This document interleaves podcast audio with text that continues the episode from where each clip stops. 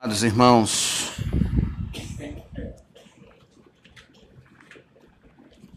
quem lembra do que foi pregado domingo? Levante a mão aí.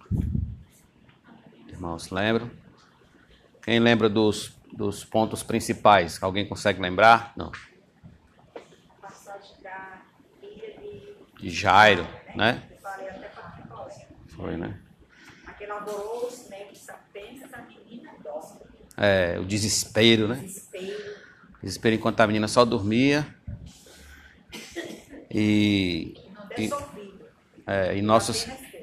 e nosso Senhor, graças a Deus, né? Ressuscitou ela, demonstrando a grandeza do seu poder, da sua divindade. E a gente, o que a gente está vendo em Marcos é o que a gente vai começar a ver hoje, a partir de hoje também em Colossenses. Então quero convidar todos a abrirem as vossas Bíblias em Colossenses. Quem aqui já teve um estudo específico sobre Colossenses, sobre a carta de Paulo aos Colossenses? Específico. Até agora não, né? Então, a- hoje nós estamos iniciando uma série de. Nós vamos estudar toda a carta de Paulo aos Colossenses durante as quartas-feiras. E nós temos muito o que aprender com o nosso amado irmão Paulo. Nós vamos ler o verso de número 1 e 2, nós vamos começar do começo, bem do começo mesmo. Carta de Paulo aos Colossenses.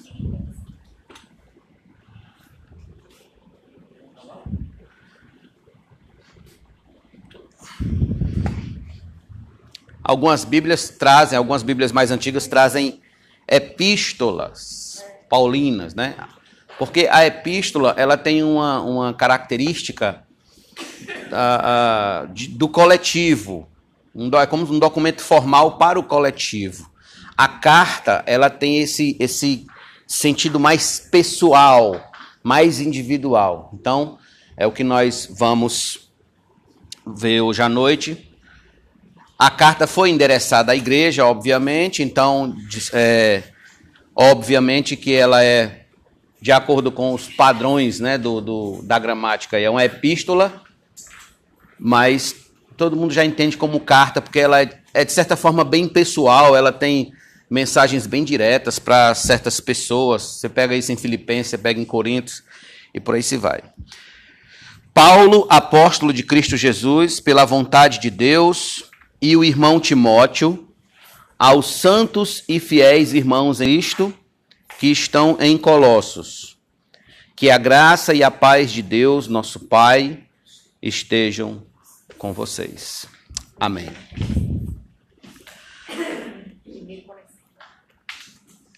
Diante, diante do que o mundo tem se mostrado, diante do que a gente está assistindo diariamente, mundo afora, irmãos, só uma igreja firme na palavra vai sobreviver os tempos cada vez mais difíceis que estão se anunciando pela frente. Eu conversava ontem com um determinado homem e ele expressava o seu desespero quanto ao futuro, porque ele, ele não conseguia ver uma luz no fim do túnel, ele não conseguia ver uma chama de esperança, ele não tinha nada disso no coração. E eu disse para ele exatamente isso que eu estou dizendo a vocês aqui. Aqueles que não, está, não estão firmados na palavra, que não se dedicam a estudar e conhecer as escrituras, que não tenha um é isso, ele vai fraquejar, vai cair. Quem vive se alimentando de algodão doce não vai aguentar a pressão quando for necessário você se manter de pé. Só aqueles que realmente comem carne, tutano, como se diz, né? Tutano, comida com substância, com, com força, é que vai conseguir se manter de pé diante do que se avizinha pela frente. Por isso que nós estamos iniciando hoje Colossenses, porque Colossenses tem essa, essa base, essa fundamentação de gerar força na igreja, de gerar uma igreja forte, de gerar uma igreja que sabe se defender. quando nós falamos na quarta-feira passada sobre um, um, um, a, a igreja como um refúgio, nós termos o nosso porquê. Porque você congrega na memorial? Porque aqui é um refúgio dos enganos religiosos que estão aí à minha volta. Para que isso tenha sustentabilidade, a gente precisa conhecer a fundo as Escrituras. A gente precisa deixar de lado a preguiça de estudar, a preguiça de ler, a preguiça de conhecer e mergulhar nas Escrituras. Eu digo uma coisa a vocês: conhecer não tem idade. Todo dia é dia para aprender uma coisa nova. Todo dia é dia para aprender de Deus, para aprender da palavra de Deus. E só um detalhezinho, uma observação. Eu não sei se vocês sabem, mas à medida que você estuda, o seu cérebro se renova. À medida que você lê e que você vai conhecendo coisas novas, o seu cérebro vai criando novas sinapses, vai se renovando. Então, essa ideia de que eu não consigo mais estudar por causa da minha. Na verdade, você, ao falar assim, você está permitindo que seu cérebro envelheça junto com você e morra. Mas à medida que você estuda, isso já é comprovado cientificamente, o seu cérebro se renova a cada dia.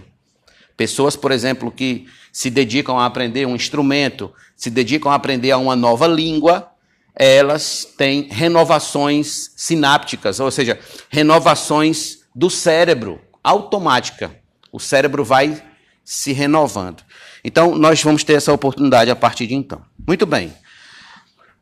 A carta de Paulo aos Colossenses, como ele falou no versículo 2, foi dirigida ou direcionada aos santos e fiéis irmãos em Cristo que estão em Colossos.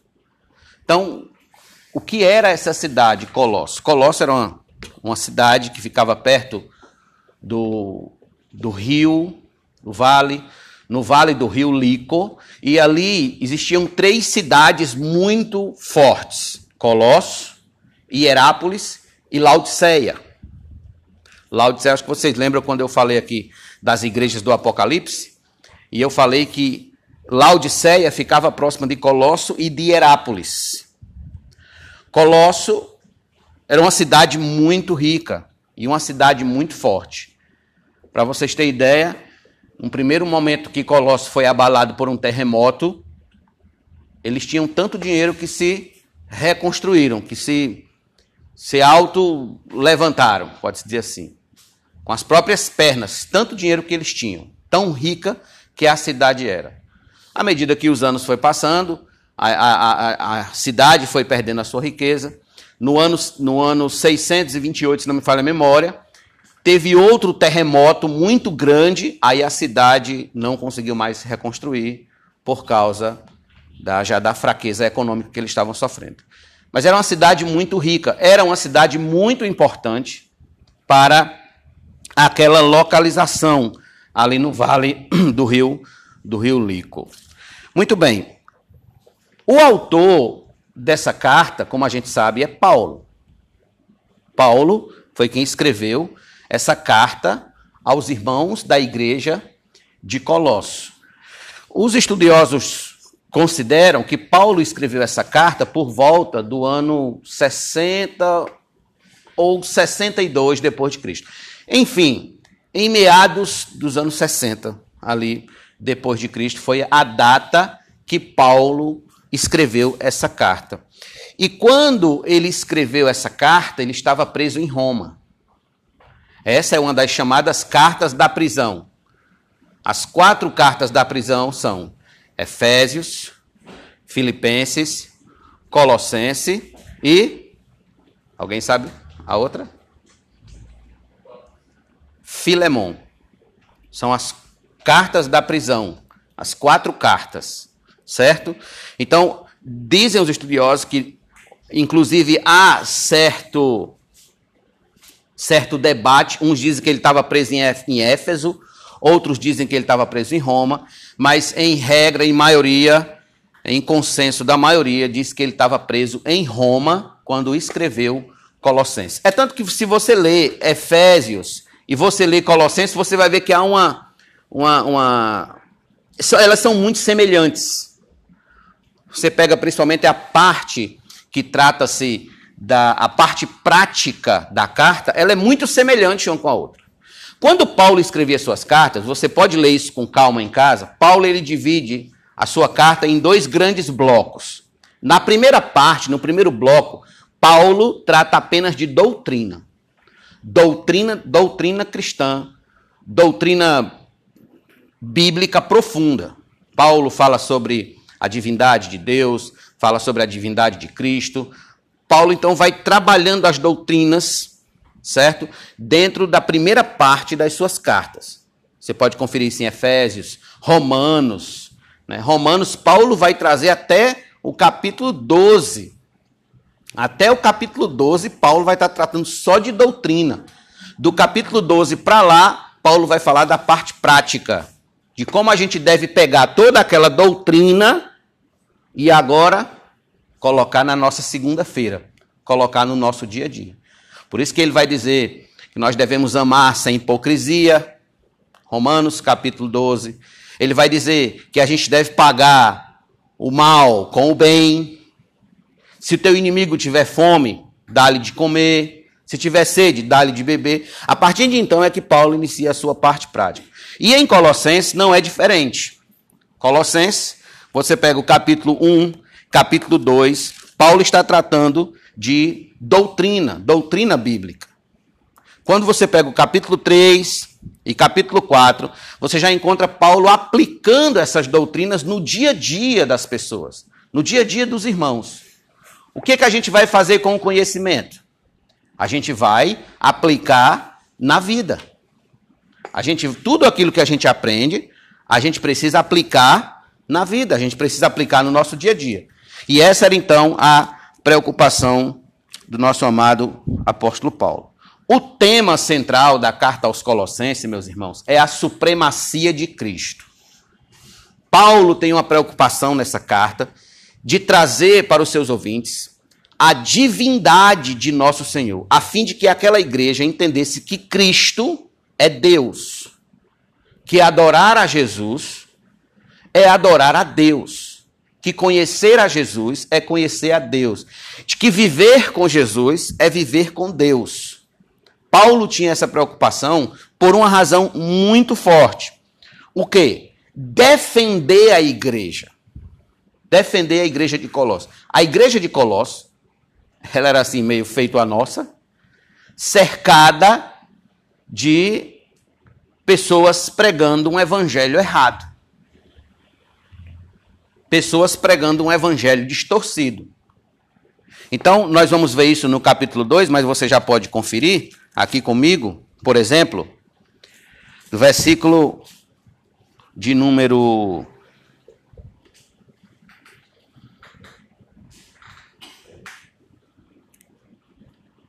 seis em diante. Portanto, assim como vocês receberam Cristo Jesus, o Senhor, continuem a viver nele estando enraizados e edificados nele, e confirmados na fé, como foi ensinado a vocês, crescendo em ação de graças.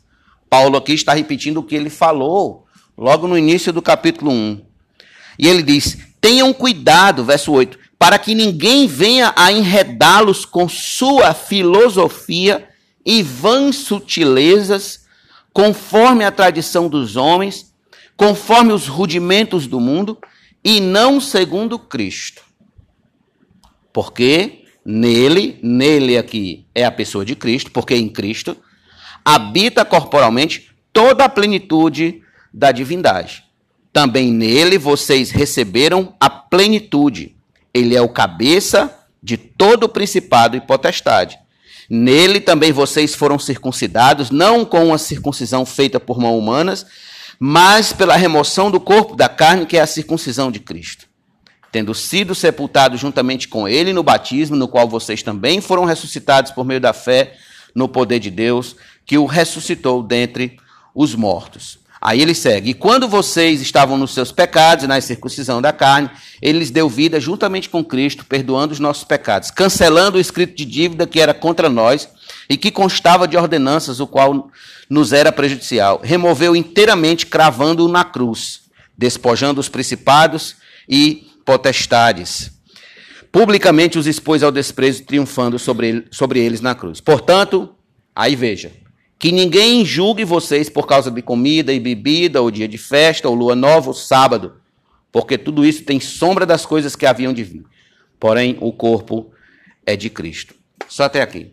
Então, Paulo, ele tinha essa preocupação, meus irmãos, de defender a igreja dessas pessoas que estavam entrando na igreja com filosofias, com ensinos errados, com temas completamente antibíblicos. Existia um grupo, já aqui um aqui é o iníciozinho desse grupo assim, bem a cimentinha, chamado de gnosticismo, são os gnósticos. Era um grupo de homens que ensinavam heresias, e heresias nós vamos, ao longo do, dos estudos, ensinavam somente nessas questões aqui. E uma delas, inclusive, era o culto a anjos. Eles ensinavam que nós devíamos cultuar os anjos. Eles ensinavam que para nós termos acesso a Deus, nós precisávamos ter acesso a certos poderes do universo, para depois esses poderes nos dar acesso a Deus. E para a gente ter poder, ter acesso a esses poderes, nós teríamos que fazer parte de um grupo bem seleto. Só quem fazia parte da panelinha era quem tinha acesso a esses poderes. Se você não fizesse parte da panelinha, você não teria acesso a Deus. Tinha que fazer parte desse grupo, desse grupo chamado os gnósticos. Mas aqui ainda está muito, muito no começo. Porém, Paulo como um pastor preocupado com a sua igreja, Paulo se levanta em defender a igreja, trazendo para o seio da igreja a verdadeira doutrina a respeito de Cristo. A verdadeira doutrina de como a igreja deve viver, de como a igreja deve se comportar, de como a igreja deve servir a Deus, de como a igreja deve adorar, do que, que a igreja deve se preocupar no seu culto, o que, que ela não deve se preocupar, de como a igreja deve lidar com a vida matrimonial, com a vida profissional, enfim, todos os quadrantes da vida, Paulo está preocupado em ensinar, está sendo cuidadoso em ensinar a igreja, a fim de que a igreja de Colossos não se perca no mar de heresia que ela estava vivendo cercada. Então, essa era a preocupação de Paulo. Então, o tema da carta da, aos Colossenses é a supremacia de Cristo. É mostrar que tudo que nós temos, nós temos em Cristo. Tudo que nós somos, nós somos em Cristo. Cristo é a cabeça do corpo. Nós temos que viver de acordo com Cristo, com o que Cristo ensinou, e não de acordo com essas filosofias vãs, como ele diz aí, essas vãs sutilezas, como ele falou no versículo de número 8. Outro detalhe importante a respeito dessa carta é que ela não foi plantada por Paulo. A igreja, a igreja de Colossos não foi plantada por Paulo. Então Paulo plantou várias igrejas, né? Igreja de Corinto, a gente sabe que foi ele. E outras e tantas outras igrejas. Mas a igreja dos Colossenses não foi ele, pelo contrário, foi um irmão chamado Epáfras. Muito bem. Então, seguindo aqui desses detalhes, desses, desses primeiros pontos, os quais nós estamos em nossa introdução, eu não quero me alongar muito, eu quero chamar a atenção de vocês para o verso 1 e 2 quando Paulo diz: Paulo, apóstolo de Cristo Jesus, pela vontade de Deus, e o irmão Timóteo, aos santos e fiéis irmãos em Cristo que estão em Colossos, que a graça e a paz de Deus, nosso Pai, estejam com vocês. Era comum, quando alguém escrevia uma carta naquela época, colocar logo o seu nome na entrada. Essa era a forma com que se escreviam as cartas naquela época. Hoje a gente escreve a carta e assina a carta no final. No final é que está lá o nosso nome, a nossa assinatura, data, etc. Mas nessa época aqui, era no início que se colocava o nome. Então, Paulo se identifica como o autor dessa carta. Ainda que alguns estudiosos venham dizer que não era Paulo, que Paulo ah, foi apenas um, um, copista que colocou o nome de Paulo, bem, tudo continua no campo da especulação. Nós temos que ficar com o que nós temos em mãos. E o que é que nós temos em mãos? Paulo, como o apóstolo de Cristo Jesus, que pela vontade de Deus escreveu essa carta. Se Paulo né, tinha, como ele teve em algumas cartas, ajuda de outras pessoas, até pela questão, segundo a tradição, diz que ele tinha um problema de vista, não tem problema. Mas quem foi inspirado realmente pelo Espírito Santo para ditar as palavras e escrever lá foi o apóstolo Paulo, tá certo? Então ele se identifica. Paulo é o autor. Olhe para o apóstolo de Cristo Jesus. E aqui é um ponto interessante, porque para ser apóstolo de Cristo, tinha que ter andado com ele, as apóstolos, né? Tinha que ter andado com ele, tinha que ter visto Cristo. E Paulo não andou com Cristo. Mas Paulo viu a Cristo, viu Cristo ressuscitado. Então, sempre quando Paulo escreve as suas cartas, vocês vão observar Paulo, apóstolo, Paulo, apóstolo, Paulo, apóstolo. Por quê? Porque tinham pessoas naquela época que lutavam contra Paulo nessa questão. Diziam que Paulo não era apóstolo. Dizer que Paulo era um falso apóstolo.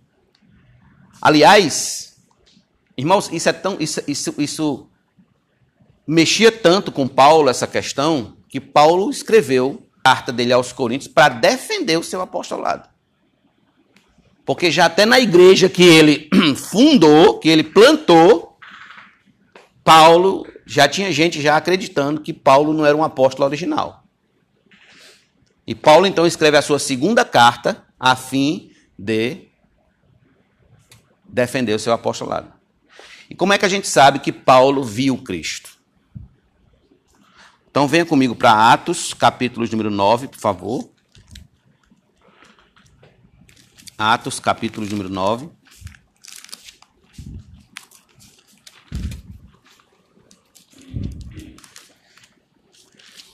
Nós vamos ler do verso número 1 em diante. Vocês lembram que Paulo, ele era perseguidor da igreja, certo?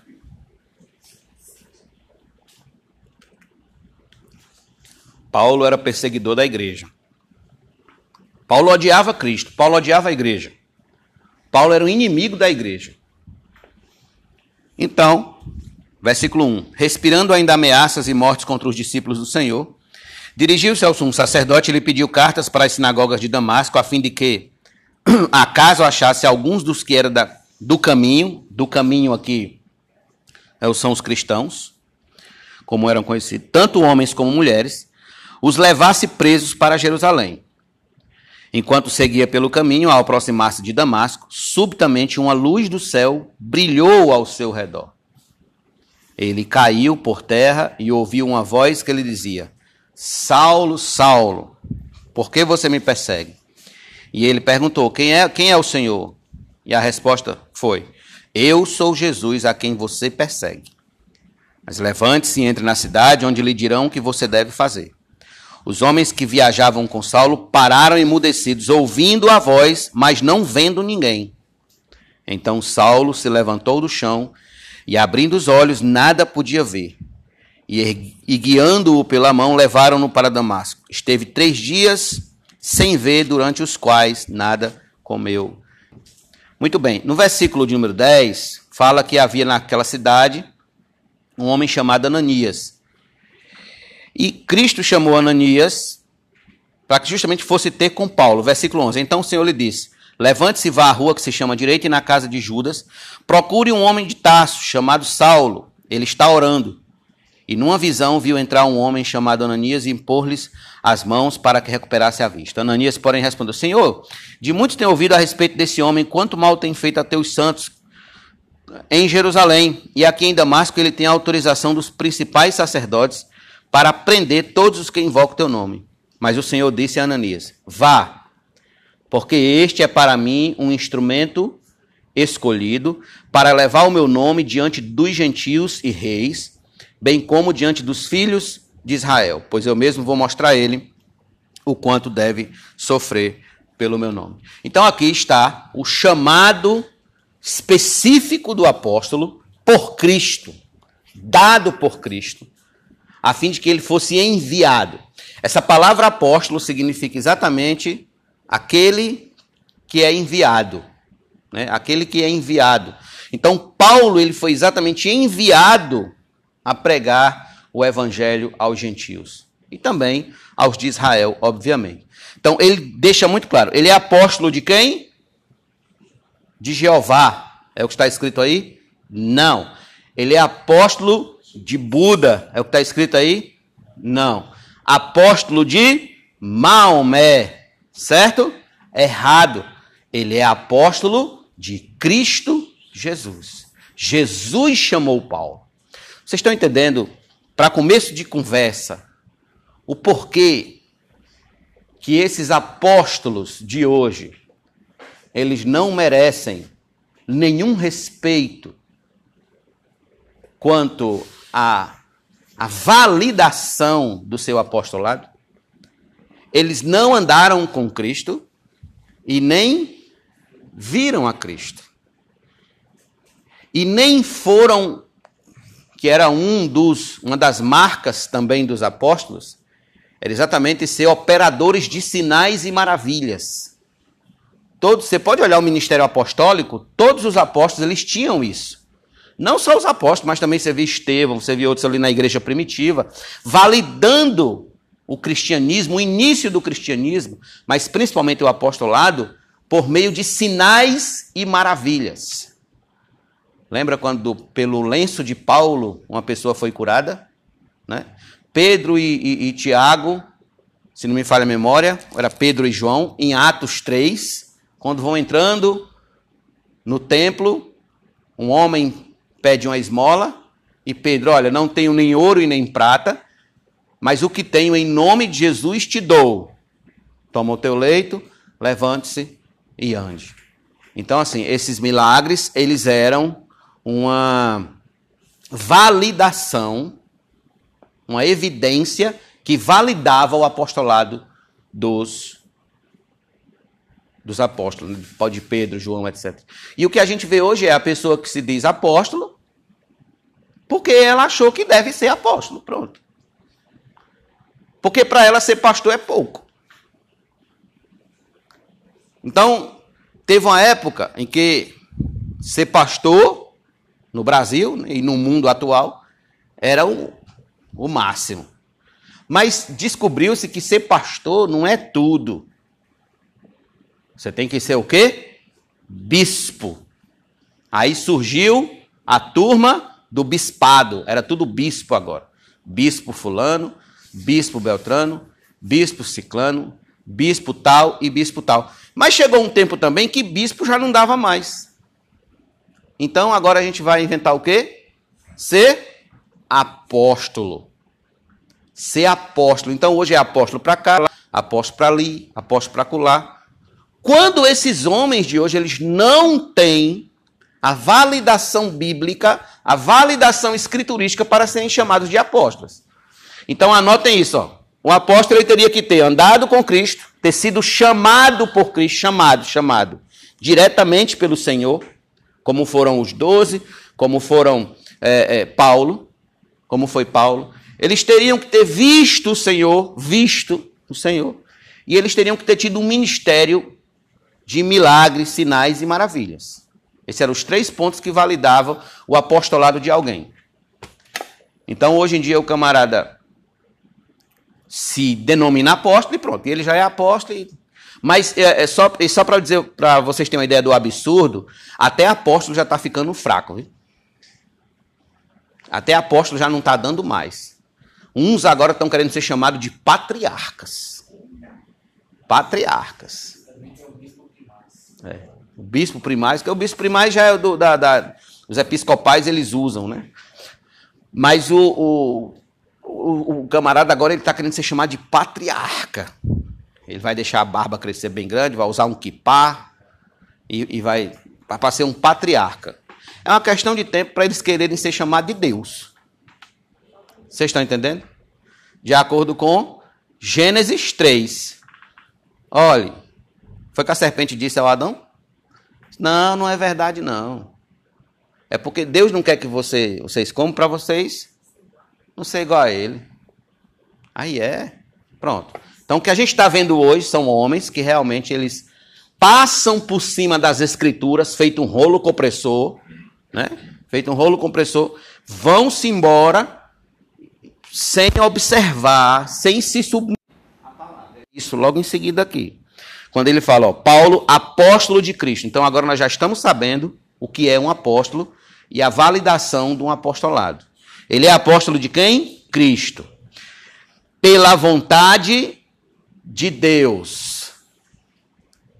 Pela vontade de Deus. Vocês lembram quando Paulo disse a Ananias: Porque ele é para mim um vaso escolhido.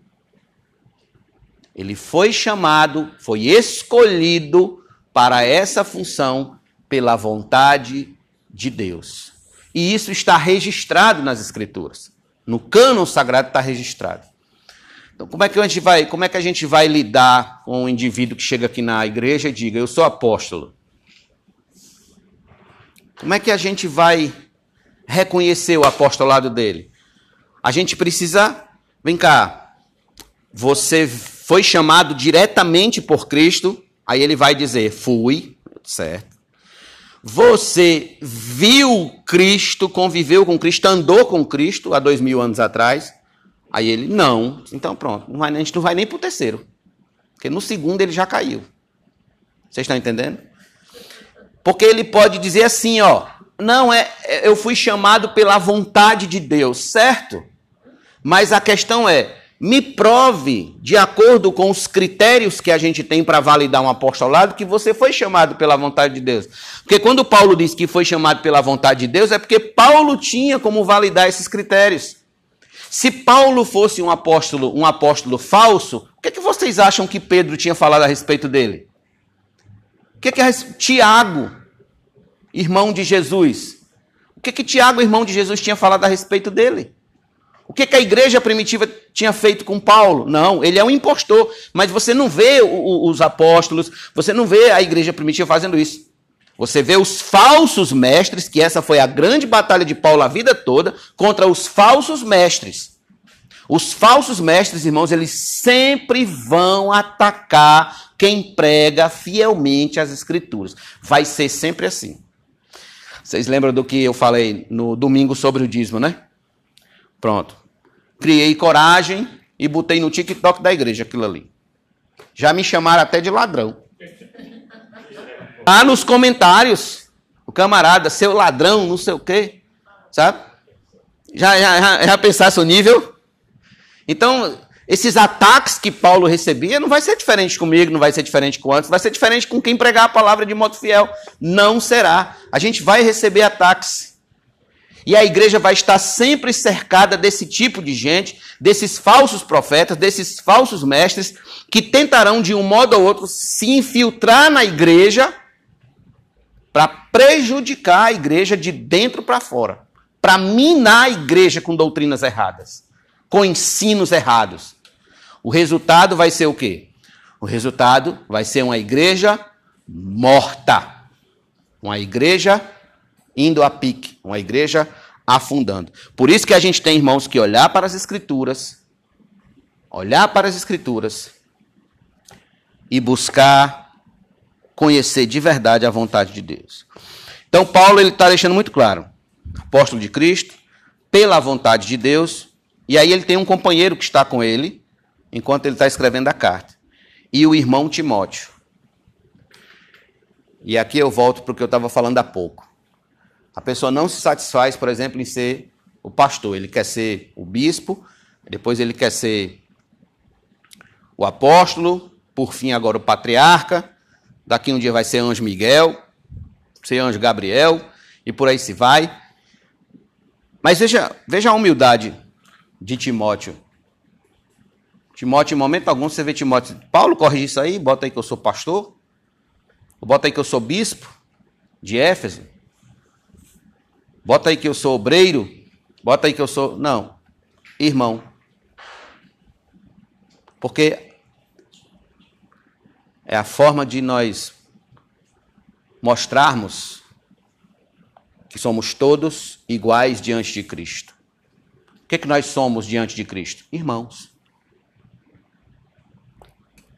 Teve um pastor que. Que a irmã chegou para ele e disse: Pai do Senhor, irmão. Ele disse: Irmão, não, pastor. Porque ele não aceitava ser chamado de irmão. Ele só queria ser, se fosse chamado de pastor. Então, esse é o tipo de gente que ele não aceita. Claro, tem aqueles que às vezes chamam o pastor de irmão, não é porque realmente quer desfazer do pastor, quer diminuir o pastor, né? É, eu, eu, digo isso porque eu, inclusive, já sofri isso, não, não só aqui, mas sofri em outros lugares também, em que pessoas não me chamam, não me chamavam de, de, de pastor, me chamavam de irmão só para tentar me, me rebaixar. Mas isso não, não me atinge em nada. Isso não me atinge em nada. Porque eu sou irmão, é isso que eu sou. O que é que eu sou no final das contas de vocês? Irmão. Eu sou um Timóteo. Irmão somente. Estou nessa condição de irmão apenas. Quem quiser saber o que pastor vá ser pastor. ver o que. Pois é. Então, irmãos, que humildade do nosso amado irmão Timóteo de aceitar e se conformar em ser chamado apenas de irmão.